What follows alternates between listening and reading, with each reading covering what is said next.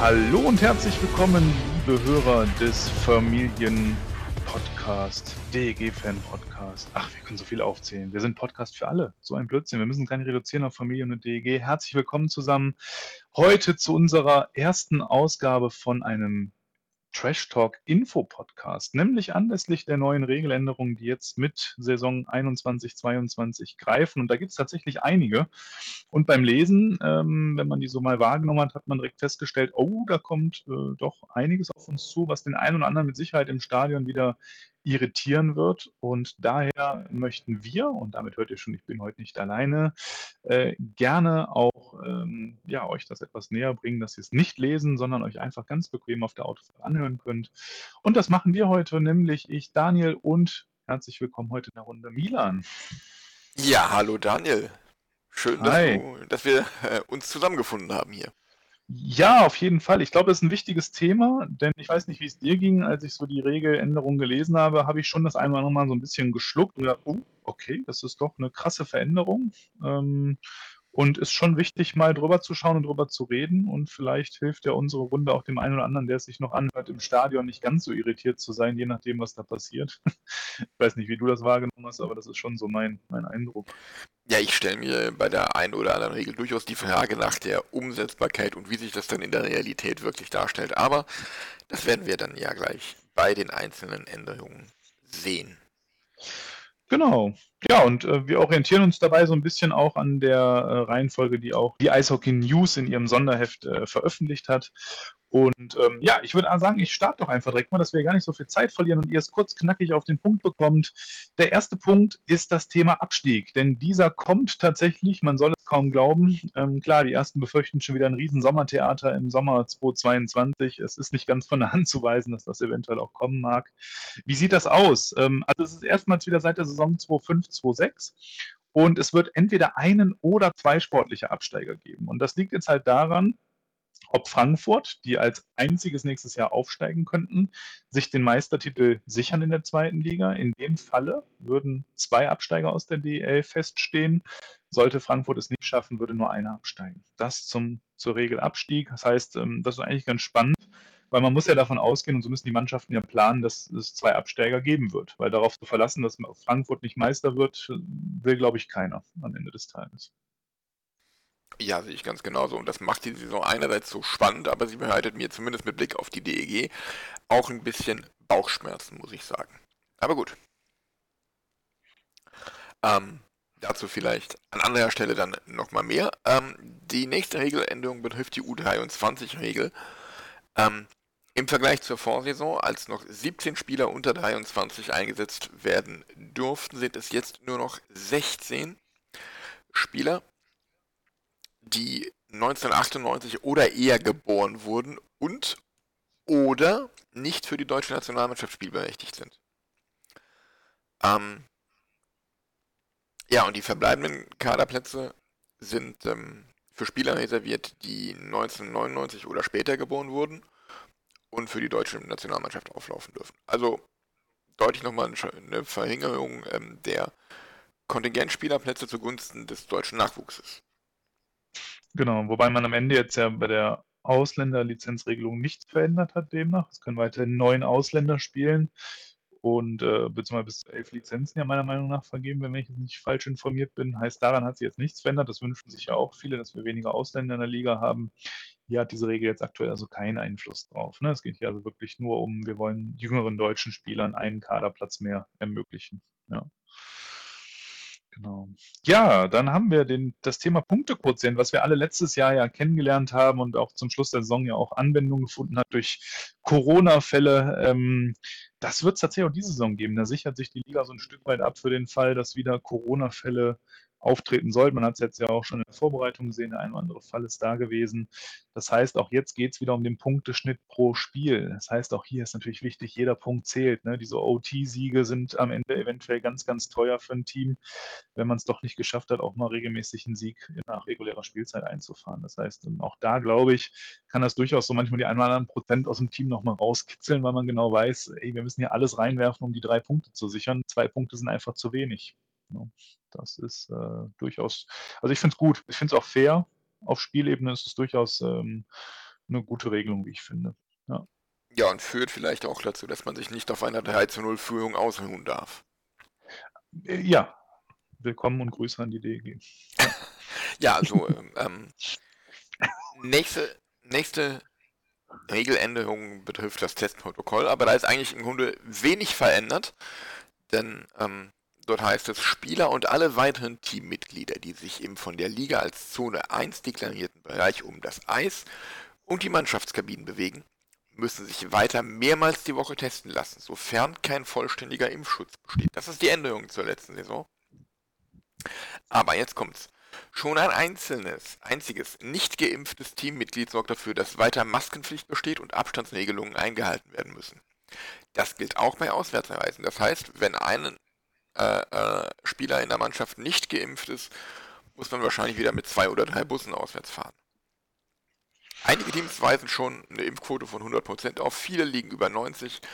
Kein Club befindet sich unter 80%. Jetzt noch ein spannender Punkt, der auch in die momentane politische Diskussion so ein bisschen passt. Der Impfstatus muss bei der Spielerlizenzierung der Liga gemeldet werden. Brisantes Thema, ne? Wenn man das aktuell so verfolgt, ähm, tut man sich ja schwer mit grundsätzlich aus Datenschutzgründen und hier ist es Standard in der Liga. Ne? Ja. Ja, ist halt ein Kontaktsport. Ich, da kann ich das auch sehr nachvollziehen.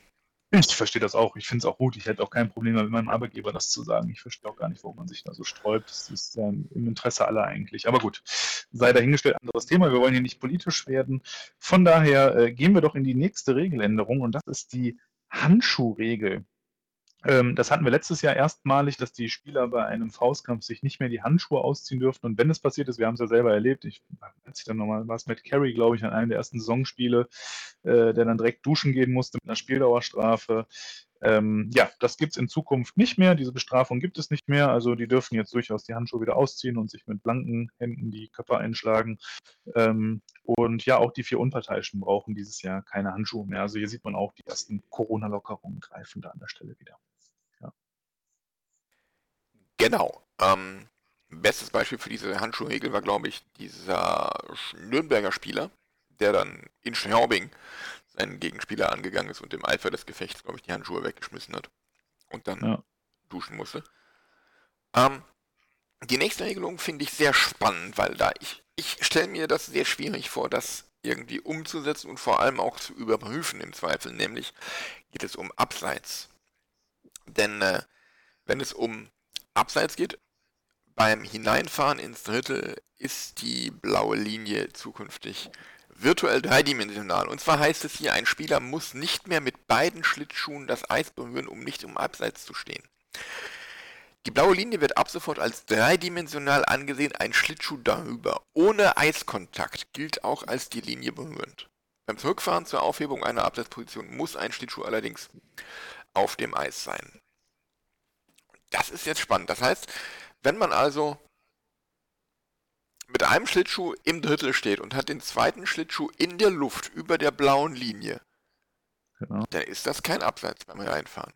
Und genau. ähm, das zu überprüfen, das zu kontrollieren und das auch in der, in der Schnelle des Gefechts irgendwie ähm, zu ja, erkennen. Aber das ist ja einfacher für den Schiedsrichter am Ende, weil er ja nur noch auf Sicht an der blauen Linie einmal quer gucken muss quasi, gibt es ein Körperteil, was, also gibt es der Bein, das Bein ist das noch über der blauen Linie. Bisher muss der gucken, berührt dieses Bein auch noch den Boden oder die Eisfläche in dem Fall dann.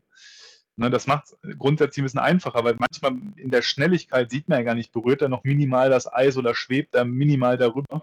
Und jetzt ist es halt egal. Solange er sieht, der Schlittschuh ist noch überhalb der blauen Linie, alles fein. Glaubst du, es wird dann über kurz oder lang vielleicht auch so blaue Linie-Kameras geben, wie es die in der NHL teilweise auch gibt, so mehr oder weniger ja, auf Eishöhe?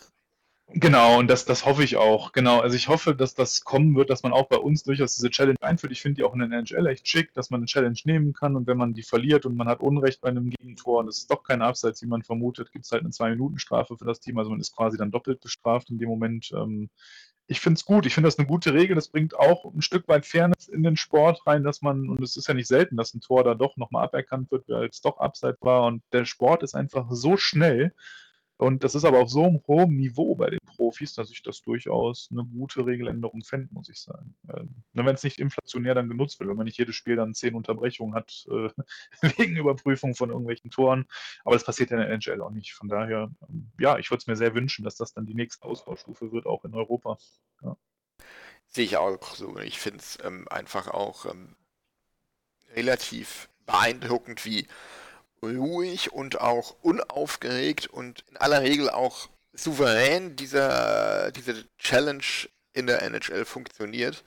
Ähm, wenn man sich das mal beim Fußball anguckt, wie viel da gerade in der Bundesliga immer wieder diskutiert wird über irgendwelche Entscheidungen des VAR, das ist schon beeindruckend. Ja, das stimmt. Ja, und ähm, die nächste Regel, die wir mal besprechen wollen, ist das Thema Trapez. Das klingt erstmal sehr äh, so aus dem Turnen, hat aber mit dem Turnen nichts zu tun, sondern hier geht es um das Trapez auf dem Eis, was gezeichnet ist, in dem sich künftig hinter dem Tor der Torwart bewegen darf. Viele, die die NHL verfolgen, kennen das ja schon. Das ist ja schon seit langer Zeit so. Sobald der Torwart in der Bandenecke bis zu der Linie, die das Trapez halt äh, abschließend darstellt, ähm, den Puck berührt, spielt, gibt es eine Zwei-Minuten-Strafe wegen Spielverzögerung gegen den Torwart. Heißt, der Torwart wird in seiner Bewegung hinter dem Tor vor allem extrem eingeschränkt. Ähm, ich bin mir noch nicht so sicher, ob das auf der großen Eisfläche in Europa, die ja nun mal etwas breiter ist als in den, äh, in den Staaten, äh, da so ein großer Effekt überhaupt dastehen wird. Wird man sehen. Ähm, aber ja, grundsätzlich finde ich es jetzt nicht verkehrt, dass man sich da langsam nach und nach äh, bei den Regeln auch angleicht, damit das äh, internationaler wird. Ich hoffe auch, dass wir irgendwann die NHL-Eisfläche bekommen, davon mal ab. ja. äh, die soll ja so oder so bald kommen, ne? deswegen hat Schwenningen die ja, glaube ich, schon. Ja, genau. Ähm, ja, und ansonsten, ich finde das auch, es dürfte das Spiel zum einen schneller machen, zum anderen, ähm, ja, es möglicherweise macht es Torhütern, die aus Nordamerika kommen, die Eingewöhnung leichter. Ja. Also ähm, finde ich völlig okay, apropos, dass man sich da annähert. Absolut. Und apropos schneller machen, das passt ja zum nächsten Regel, Milan. Genau, dazu zählt nämlich auch das Festhalten des Pucks. Die Torhüter dürfen den Puck nur noch dann festhalten, wenn ähm, dies bei einer direkten Abwehrbewegung nach einem Schuss geschieht oder wenn sich der Puck unmittelbar in der Nähe des Tors befindet. Ähm, bei jeder anderen Spielsituation müssen die die Scheibe aber weiterspielen. Und wenn das nicht passiert, dann ähm, gibt es halt zwei Minuten wegen Spielverzögerung. Fällt dir spontan eine Situation ein, Daniel, der ein Torhüter weiterspielen müsste? Ja, ich überlege gerade, das ist jetzt, also ein Team führt knapp ein Tor Vorsprung. Du hast äh, Überzahlspiel. Der Gegner befreit sich mit einem Schlagschuss von hinten auf den, aufs Tor. Das ist ja also ein Schuss, eine Abwehrbewegung und der Torwart hält, weil er sieht, da kommt ein gegnerischer Spieler irgendwo in Entfernung an, die Scheibe fest. Hätte vielleicht eine Option gehabt, den Puck auch wegzuspielen, also weiter wegzuschießen, durchaus in die neutrale Zone oder in die Bandecke oder wo auch immer hin. Aber er sagt, nö, ich halte fest, wir führen knapp, wir haben gerade Überzahl, ich halte den Puck fest. Wie werden solche Grenzfälle entschieden künftig? Ich glaube, das wäre gar kein Grenzfall, weil das gehe davon aus, der Torwart ist dann ja im Torraum und das zählt für mich zur unmittelbaren Umgebung des Tors. Okay, also ja, okay, ja. Das ist eben so die Sache. Ne? Versteht man mit dieser in unmittelbarer Nähe des Tores, versteht man da den Torraum oder auch knapp über den Torraum hinaus? Das steht ja nicht Torraum, sondern unmittelbare Nähe des Torraums. Ne? Das ist halt, ja, ja, warten wir es ab. Wir werden es in der Praxis sehen. Ich denke, da wird es äh, erstmal, glaube ich nicht, dass die Strafe allzu oft gepfiffen wird. Davon mal ab. Äh, und wenn, ja, wird man wahrscheinlich immer zwei Meinungen sein. Ne? Ich glaube, Diskussion wird es schon geben. So oder so. Das denke ich auch. Ähm, die nächste Regel, äh, Daniel, könnte interessant werden, glaube ich. Oh ja, das äh, glaube ich allerdings auch, denn wir sind beim Thema äh, Faustkämpfe. Vielleicht erstmal ganz interessant vorweg dazu. Es gibt einen Satz in der Regel, der besagt, Fighting is not part of international ice hockey's DNA. Also das mal für alle, die auch die Faustkämpfe liegen, in den Regeln steht drin, dass äh, Kämpfen nicht zur Eishockey-DNA gehört. Sehe ich irgendwie anders. Ich auch, ich auch, ich auch. ja, bisher war es ja so, das kennen wir alle, diese üblichen 2 plus 2 plus 10 Strafminuten, wenn man Handschuhe gefallen und aufeinander eingeschlagen hat. In besonders schlimmen Fällen gab es dann durchaus auch manchmal 5 plus Spieldauer schon. Jetzt ist es halt so, äh, dass ähm, ja, es nur noch diese fünfminütige Strafe geben kann für, äh, den, für so zwei Kontrahenten, die sich, ich sag mal, fair geprügelt haben. Es kann weiterhin durchaus auch sein, ähm, ja, wo die Spiele die Helme abziehen vor dem Kampf oder nicht voneinander loslassen oder einer haut auf den anderen noch ein, während er auf dem Eis liegt, was wir ja auch als Fans dann durchaus nicht mehr schön finden, wo wir sagen, ah, das war jetzt ein bisschen drüber. Dann darf auch weiterhin die Spieldauerstrafe an die fünf Minuten angehangen werden. Aber ansonsten wird es künftig bei solchen Auseinandersetzungen für beide fünf Minuten geben. Danach kommen sie wieder aufs Eis und entweder gehen sie direkt wieder aufeinander los oder spielen dann nochmal weiter. Wird man dann sehen, wie es die Praxis hergibt. Und die Liga wird aber als vielleicht ein bisschen Ausgleich auch äh, eine Liste führen und wer dreimal eine solche 5-Minuten-Strafe erhalten hat, wird künftig für ein Spiel automatisch gesperrt. Und ja, eine weitere automatische Sperre gibt es im Anschluss bei jeder zweiten Strafe dieser Natur. Ähm, das heißt, hier geht es vor allem an Wiederholungstäter. Ne? Ich denke da an so beliebte Leute wie ein Schena Akulazzo oder so, die gerne ja mal die Fäuste durchaus fliegen lassen, wobei zuletzt vielleicht auch nicht mehr so viel wie am Anfang, aber ähm, man will halt vermeiden, dass es diese besondere Kriegertypen in der Liga gibt, die eigentlich nur zum Boxen da sind. Ähm, die will man dann schon regelmäßig aus dem Verkehr ziehen, wenn Auffälligkeiten entstehen. Und in den Playoffs wird das dann auch reduziert äh, auf, auf zwei Spiele. Ne? Also da von vornherein nicht erst bei, wenn man drei hatte, sondern von Anfang an zweimal kämpfen mit fünf Minuten Strafe, Einspielsperre. Genau. Also hier wird spannend zu sehen, äh, welcher Spieler der Tough Guy der Liga wird und zur ersten Spielsperre wegen drei Faustkämpfen. Ja. Genau, aber die Regel wird ja auch noch erweitert. Ähm, nämlich, wenn die äh, beteiligten Spieler vor der Auseinandersetzung äh, die Helme ausziehen, also jeder seinen eigenen vermutlich, ähm, oder wenn sie nicht voneinander ablassen, oder wenn ein Spieler auf dem Eis liegt und der andere weiter draufbügelt, dann gibt es automatisch, genau, automatisch ja. die Spielerstrafe. Also genau. auch das mit dem Helm ausziehen wird geahndet. Genau. Weiß einer aber nicht, wie das ist, wenn die Spieler sich dann gegenseitig die Helme aus. Genau, das wollte ich auch gerade fragen. Was passiert denn dann? Ich ziehe meinem Gegner den Helm aus. Kriege ich dann trotzdem fünf, die Spieldauer hinten an, weil ich dem Gegner den Helm ausgezogen habe? Solange sie sich nicht gegenseitig mit dem Helm prügeln oder bewerfen, glaube ich. Wie, wer war das? War das Gabriel Landeskog? Ja, stimmt, ja, genau. die war ja. ja.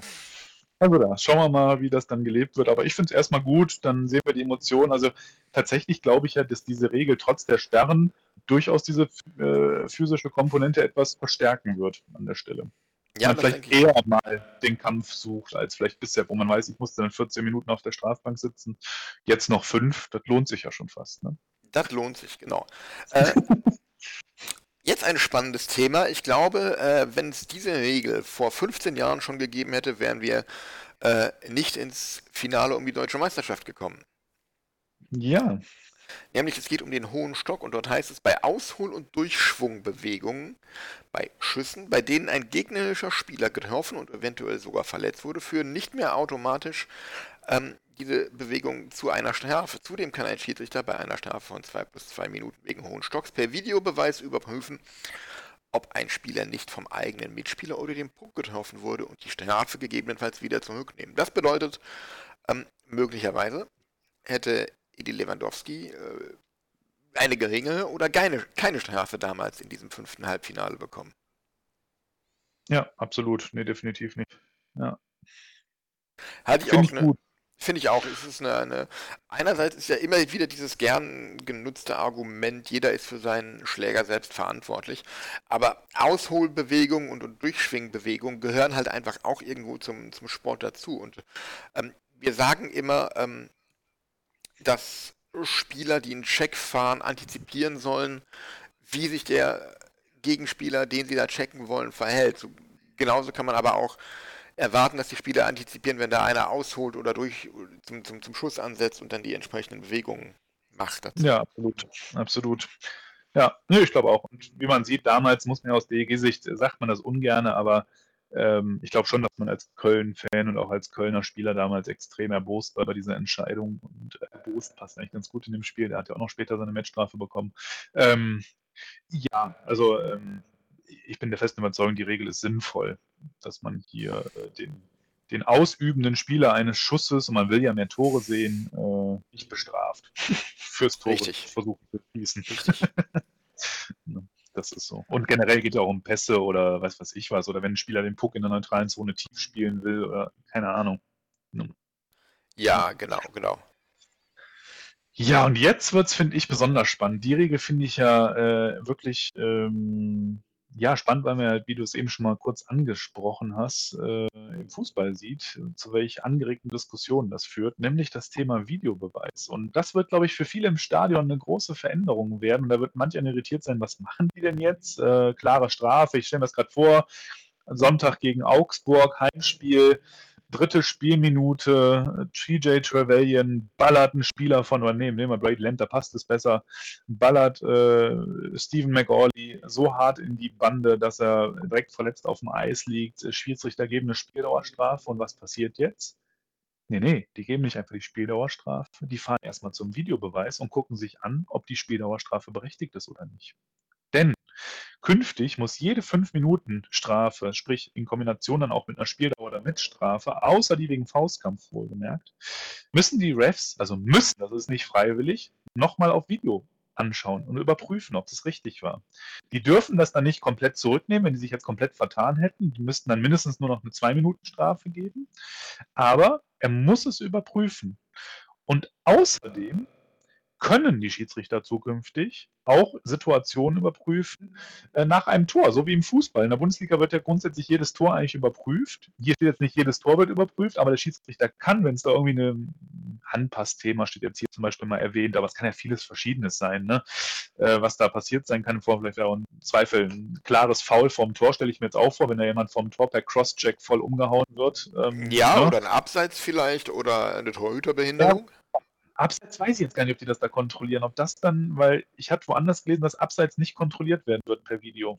Aber ja, das müssen wir dann mal abwarten. Aber ähm, ja, auf jeden Fall finde ich dies äh, schon mal auch sehr interessant und wir kennen ja alle und wissen, was passiert. Ich habe ein bisschen die Befürchtung, ähm, dass die Schiedsrichter fortan bei fast gefühlt fast jedem Tor, äh, außer es ist ganz klar so ein Konter 2 auf 1, wo dann verwandelt wird oder so, aber so aus so Gewühlsituationen, gerade in Powerplay-Unterzahl, wo immer viele Spieler vor dem Tor sind und so, dass da häufig jetzt zum Videobeweis gegangen wird, geguckt wird, ist es durch hohen Stock und weiß ich nicht was, also dass sich auch so ein Eishockeyabend durch diese Nummer, gerade wenn es auch ein sehr torreiches, enges, umkämpftes Spiel ist, durchaus auch mal schnell auf drei Stunden ausdehnen kann künftig, wenn man dabei fast jedem Tor dann äh, mal kurz zum Videobeweis schlendert und erstmal in Ruhe guckt, gab es da irgendein Vergehen oder irgendwas, weil es dauert ja auch seine Zeit, gerade wenn die Schiedsrichter das selber machen. Also die Regel stelle ich mir noch spannend vor, ohne so ein äh, Videoschiedsrichter, wie es denn halt im Fußball gibt. Und da wäre jetzt natürlich auch so ein bisschen meine Frage an die DEL-Leute in Neuss, in der großen Katakombe der Videozentrale der DEL warum die das nicht einfach da live quasi machen. Also warum sitzen da dann nicht die Schiedsrichter, die das auf Video direkt begutachten und denen klar sagen, hier gab es ein Vergehen. Ähm, da müsste man, glaube ich, dann noch den nächsten Schritt auch gehen, wenn man das schon einführt, meiner Meinung nach. Und sollte das nicht komplett bei den Schiedsrichtern vor Ort belassen. Ja, das sehe ich auch so. Ähm, keine Ahnung, vielleicht ist es eine Kostenfrage im Moment noch vor dem Hintergrund der Pandemie. Ich, ich weiß es nicht. Ich finde es auch, ähm, wie du sagst, ziemlich schwierig vor dem, vor dem Zeitfaktor her. Aber letzten Endes wird es davon oder darauf ankommen, ähm, wie oft das letztendlich wirklich umgesetzt genau. wird.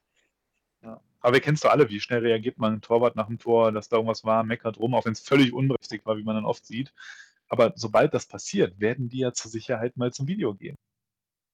Weil die jetzt ja wissen, hey, ich habe die Option, ich bin auch angehalten, das zu tun. Und hey, hier gibt die Mannschaft, die gerade das Tor klare Hinweise, dass eventuell was vorlag, was ich vielleicht nicht gesehen habe. Ich glaube, da wird die eigene Skepsis, dem Gefühl, ich mache im Zweifel eine Fehlentscheidung und sicher mich lieber nochmal ab, überwiegen.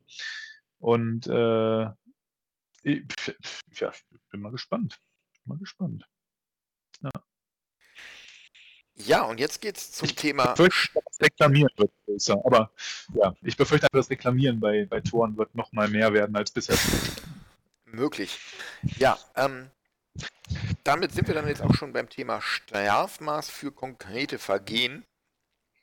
Ähm, mhm. Fangen wir an mit Check gegen den Kopf, denn die da doch mehr oder weniger übliche Strafe von 2 plus 10 gibt es nicht mehr. Der Schiedsrichter hat nur noch zwei Möglichkeiten, einen Check gegen den Kopf zu ahnen. Entweder zwei Minuten oder direkt die Matchstrafe. Dazwischen gibt es nichts mehr. Finde ich hart. Oder was sagst du? Ich finde es richtig. Ähm, ganz einfach aus einem Grund. Ich kann einen Spieler, ich sag mal so, im Zweikampf mal ein bisschen versehentlich auch am Kopf treffen, dann bin ich mit zwei Minuten gut dabei.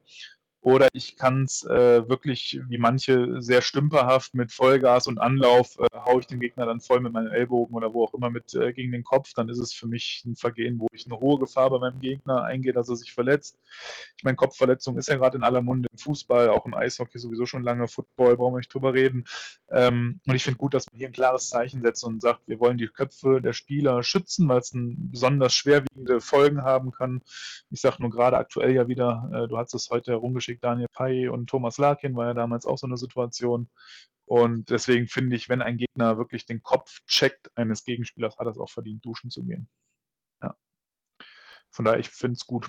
Dann kann man die versehentlichen aus dem Gewühl heraus Situationen, sage ich mal, äh, mit zwei Minuten an, ist okay. Aber wenn da einer mit Anlauf dem anderen voll vor die Birne ballert, äh, sorry, geh duschen, Junge, hast du einfach nicht verstanden. Ja. Was ist denn Verse ein versehentlicher Check gegen den Kopf aus dem Gefühl heraus? Ja, ich stelle mir vor, du bist in so einem Bandenzweikampf und du drehst ihn, du arbeitest ja automatisch so ein bisschen mit Arm und siehst vielleicht im Hintergrund nicht deinen Gegenspieler, der hinter dir steht oder so, so richtig, oder in welcher Position der gerade ist. Und du willst dich rausdrehen und haust dir mit deinem Ellbogen gegen den Kopf.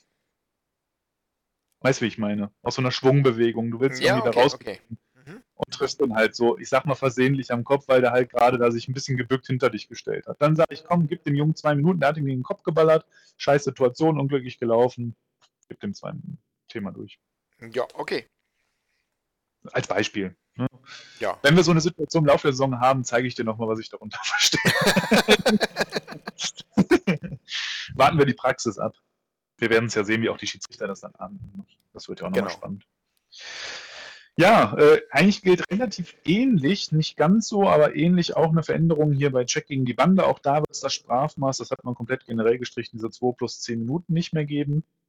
Jetzt gibt es hier allerdings deutlich mehr Auswahl, nämlich 2, 5, 5 plus Spiel oder 5 plus Matchstrafe. Matchstrafe ist ja dann automatisch mit dabei, die fünf Minuten.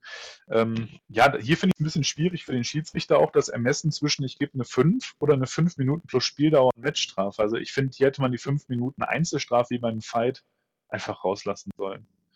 Also entweder der Check in die Bande ist so hart, dass ich den Gegner wirklich auch, äh, also den, den, den betroffenen Spieler rausstellen möchte fürs ganze Spiel.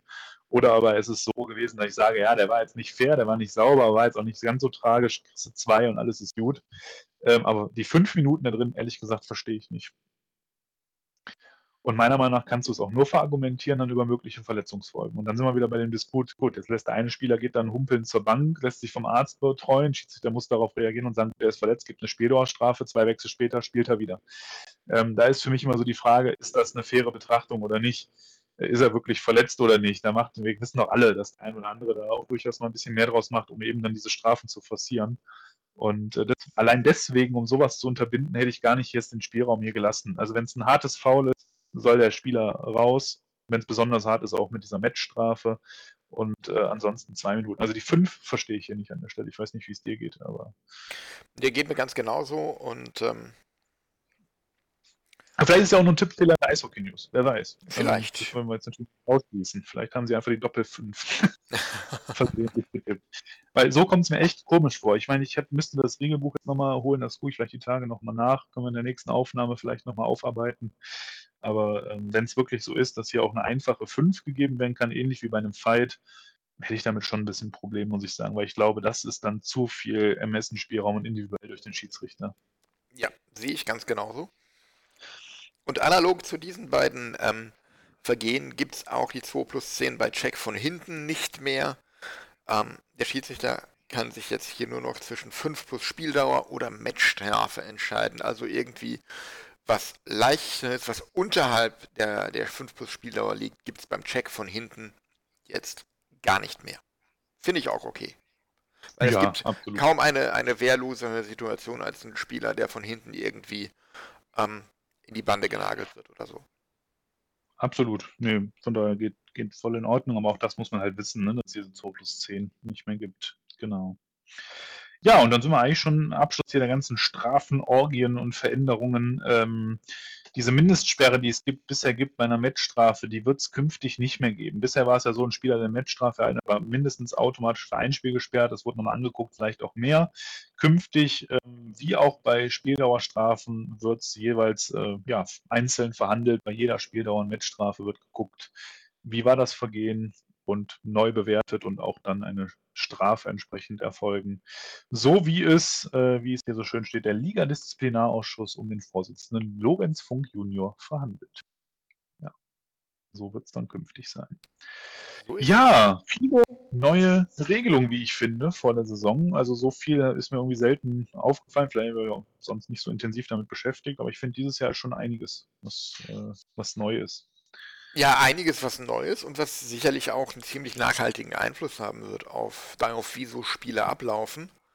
Ähm, ich bin gespannt darauf, wie sich das entwickelt und vor allem, ähm, ob das alle sofort verinnerlicht haben oder ob gewisse Dinge gerade zu Saisonbeginn, bis sich das alles eingespielt hat, ähm, ob das da mehr Strafen gibt oder ob es da vielleicht irgendwie noch so eine Art Agreement gibt zu Saisonbeginn, vielleicht nicht so streng bei der Umsetzung zu sein oder gerade besonders streng. Wir erinnern uns ja, als vor Jahren diese, diese ähm, Zero, oh, diese Zero Tolerance da eingeführt wurde im Hinblick auf ähm, äh, Haken, Halten und sowas.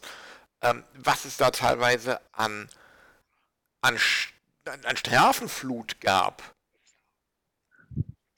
wo wirklich ja. jeder Schlägerkontakt mit dem Gegenspieler und sei er noch so leicht und, und irrelevant gewesen, wirklich abgepfiffen wurde.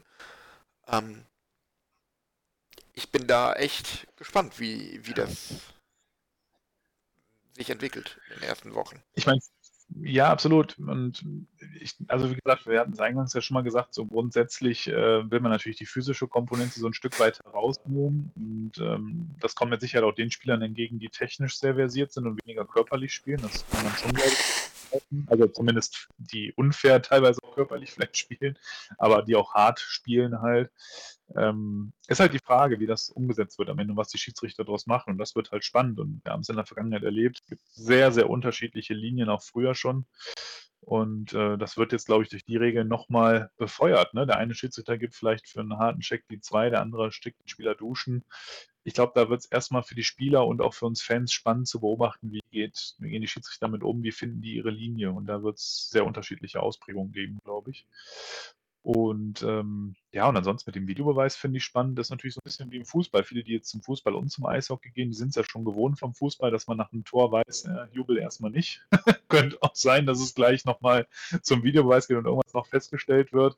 Ähm, da bin ich mal gespannt, dass jetzt dieses Gefühl auch beim Eishockey nochmal mehr Einzug erhält als bisher. Ähm, schauen wir mal. Bin ich echt mal gespannt, wie sich das dann umsetzen lässt. Ja, ja. bin ich auch. Aber insgesamt ähm, denke ich, dass das durchaus Regeln sind, die im Großen und Ganzen Sinn machen. Ja. Ja, jetzt haben wir knapp 30 Minuten über die neuen Regeln äh, euch mal auf den neuesten Stand geholt, falls ihr es noch nicht wart. Ähm, wir freuen uns natürlich auch über eure Rückmeldung. Was denkt ihr denn? Was bewirken die neuen Regeln? Wie findet ihr die neuen Regeln? Und äh, ja, gebt es gerne weiter, teilt es fleißig, damit wir im Stadion äh, nicht alle völlig verzweifelt auf der Suche sind nach Gründen, warum der Schiri jetzt wieder rausgeht, äh, zum Videobeweis gucken, warum der Spieler jetzt nur fünf Minuten auf der Strafbank sitzt und nicht eine Spieldauer bekommen hat und so weiter und so fort. Äh, macht euch schlau vor Saisonstart. Ihr habt es ja schon getan, wenn ihr jetzt zugehört habt und holt eure Freunde noch an Bord, damit wir alle mit einer guten, kompetenten Sichtweise weiterhin das Spiel verfolgen können. Und in dem Sinn wünsche ich euch allen einen guten, spaßigen und für die DG natürlich hoffentlich erfolgreichen Saisonstart. Und das waren meine letzten Worte. Milan?